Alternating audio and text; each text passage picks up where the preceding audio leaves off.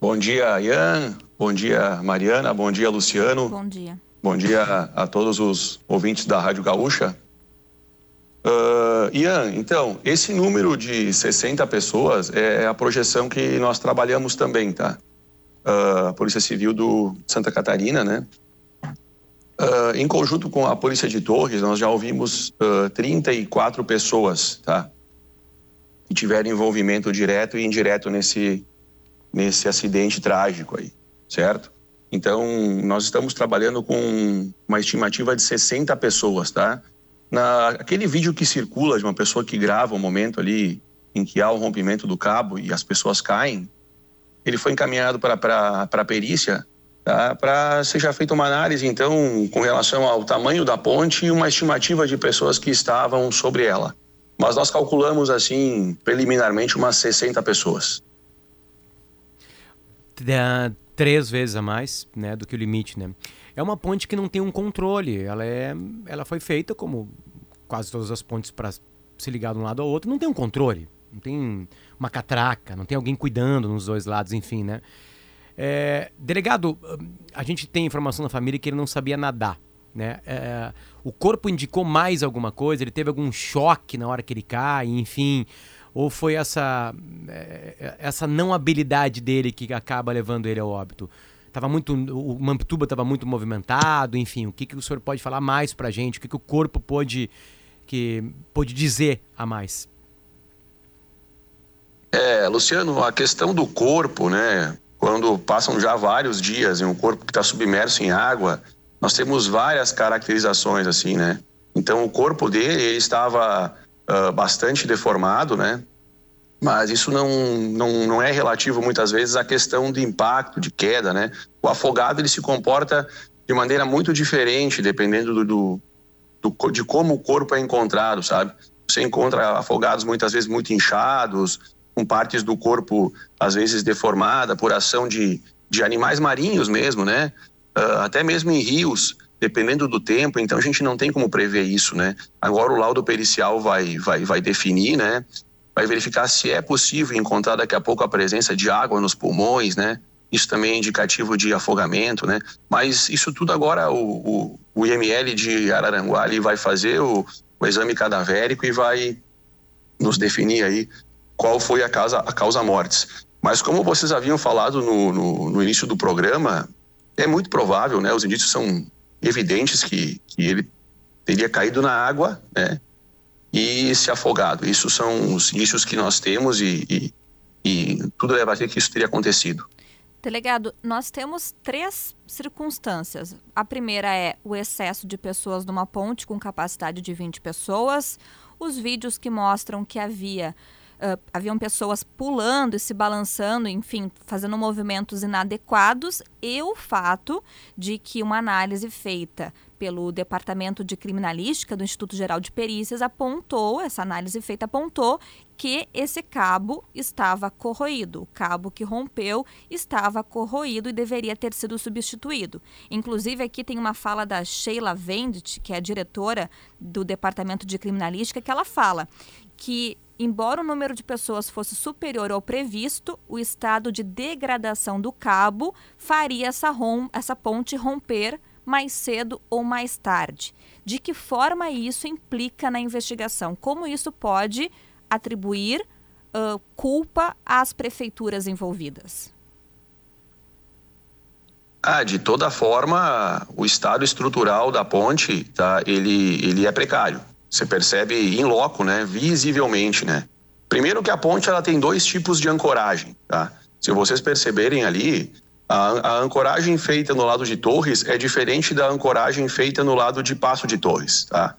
A, a ancoragem feita em Torres, ela é feita por meio de grampo, né? Uh, na própria base do pilar ali, né? E esse grampo e essa base está totalmente corroído pela, pela ferrugem, né? Pela ação da maresia. E a ancoragem feita por Passo de Torres, ela passa por cima do pilar e é feita na, no solo, tá? Isso garante mais tensionamento para a ponte. Então, por isso que você tem ali o rompimento, basicamente ocorreu do lado de Torres, tá? Apesar dos cabos estarem de forma uníssona, tá? com bastante corrosão, a forma de ancoragem também pode ter favorecido para o rompimento ter ocorrido ali, tá? Mas, enfim, né? Uh, com a, a, a, os acidentes, eles ocorrem, tá? Em, grande parte, né? Os acidentes, os crimes culposos ou com dolo eventual, muitas vezes, né? Aqueles não voluntários, né? Os casos não voluntários, né? Que não há dolo, né? a gente percebe que grande parte deles ocorre por uma série de fatores, são um conjunto de fatores, né? E aí, no caso do acidente da, da, da ponte, a gente percebe que, claro, aliado ao excesso de carga, né, um maior número de pessoas que, que teria sido uh, previsto, né, que seriam 20 pessoas, a gente prevê 60 pessoas, o uso anormal também por parte dessas pessoas, né, que muitos pulavam, muitos uh, chacoalhavam, isso causa um tensionamento maior que o normal, né, e principalmente o estado de conservação da ponte, tá? Isso é, é visível ali, você percebe que, que, que, que havia falta de manutenção, né? Então, isso sim vai ser investigado agora, né? Para buscar os responsáveis, né? Porque nós temos duas prefeituras que são gestoras dessa ponte, que são responsáveis, né? E aí tem que se buscar agora os planos de manutenção preventiva que foram feitos, qual é que foi feita a última substituição desses, desses cabos, né? Por que, que um lado é diferente do outro, né? Uh, qual engenheiro validou isso? Então, tudo isso agora vai ser buscado durante o inquérito policial aqui de Passo de Torres. Delegado, a gente tem a maior tragédia um, envolvendo jovens do Brasil numa cidade do Rio Grande do Sul, que é Santa Maria, que é a Kiss, né? Uh, o tempo que passou, uh, os traumas que ainda causa, a gente não teve ainda a responsabilidade que um país sério é, faria, né, para deixar como exemplo. Uh, o senhor faz o seu trabalho, né, a polícia consegue fazer isso, enfim, né? O senhor acha que alguém vai ser responsabilizado mesmo? Essa opinião minha é muito subjetiva, né, Luciano? A gente tem que trabalhar né, de acordo com o que a gente observa no inquérito e promover os indiciamentos, né? e remeter esses casos à justiça. Né? Então, aí depois cabe ao Poder Judiciário daí fazer o trabalho dele, né? junto com o Ministério Público, claro, promovendo as acusações, né?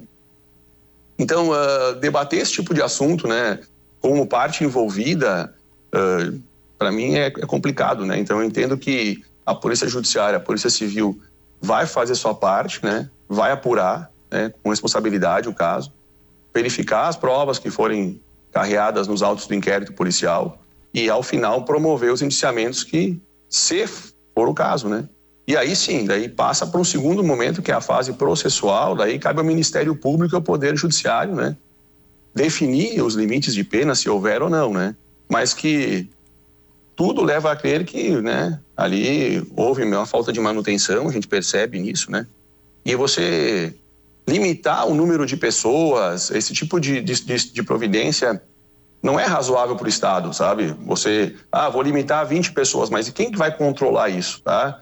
E, e, e se você pensar né, de forma, né, vendo o lado positivo das coisas, pelo número de pessoas que caiu na água, né, pelo número de pessoas que caiu na água num rio de uma profundidade razoável, né? O rio estava num nível baixo no dia, né? Depois nós tivemos uma chuva torrencial no domingo, o nível do rio subiu 3, 4 metros, né? Uh, a gente tem um óbito apenas, né? Claro, né? A gente tem que mensurar. A gente pode considerar que isso até foi, foi algo, entendeu? Uh, não foi uma tragédia tão grande, né?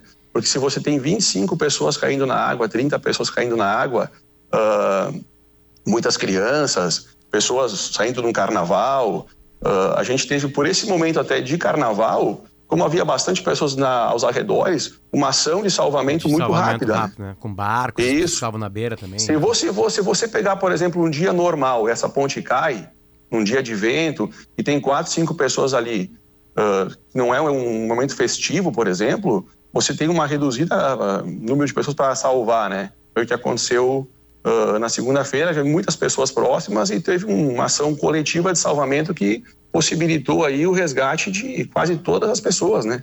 Delegado, Infelizmente, né, uh, tivemos a morte de uma. Uh, o senhor está trabalhando na investigação, a gente não quer, enfim, colocar a carroça na frente dos bois, mas para mim, que sou leiga e a maioria dos nossos ouvintes, que crimes as pessoas responsabilizadas podem responder? Qual será ou qual a tendência do direcionamento do indiciamento? É homicídio culposo? Que outro tipo de crime pode ser que os responsabilizados sejam indiciados? É, Mariana, o, o, inquérito policial foi instaurado, né? A princípio, nós instauramos o inquérito ainda na segunda-feira, né? Como nós não tínhamos ainda nenhum óbito confirmado, a princípio nós estávamos tratando de lesões corporais, né? uhum. né? Culposas, né? Mas agora, como nós temos um óbito confirmado, então esse caso passa a ser de homicídio culposo, tá? Isso, claro, o inquérito foi aberto para apurar, né? O homicídio culposo e, porventura, daqui a pouco, uh, alguma situação envolvendo aí uh, as prefeituras, né? Até porque nós temos uh, que pensar o inquérito policial não só como uma ferramenta de responsabilização criminal, né? Esse inquérito policial, um, um, com certeza, vai ser requisitado por advogados, né, dessas vítimas aí, vai ser requisitado pela, pelas procuradorias do, do município do estado, em virtude de ações cíveis, né, que serão interpostas, né, contra, contra a municipalidade, contra o estado do Rio Grande do Sul e de Santa Catarina, né. Isso são fatores que fogem também da, da alçada do inquérito, mas a gente sabe que é uma prova que é usada, é, é, é, é usada em, em, várias esferas do direito, né? não, não, não só na esfera criminal. E, e, e, no momento o foco é os agentes públicos envolvidos na fiscalização, manutenção da ponte ou alguma das pessoas que estava em cima da ponte e que se balançou pode ser responsabilizada? Pois é, esse tipo de ação concorrente, né, a gente tem que, que analisar agora, né? Uh, mas como já havia falado, são vários fatores que levam a, a esse tipo de acidente, né? Uh, nós temos pessoas que são responsáveis pela ponte dentro dos, das prefeituras, tanto de Torres quanto de Passo de Torres, né?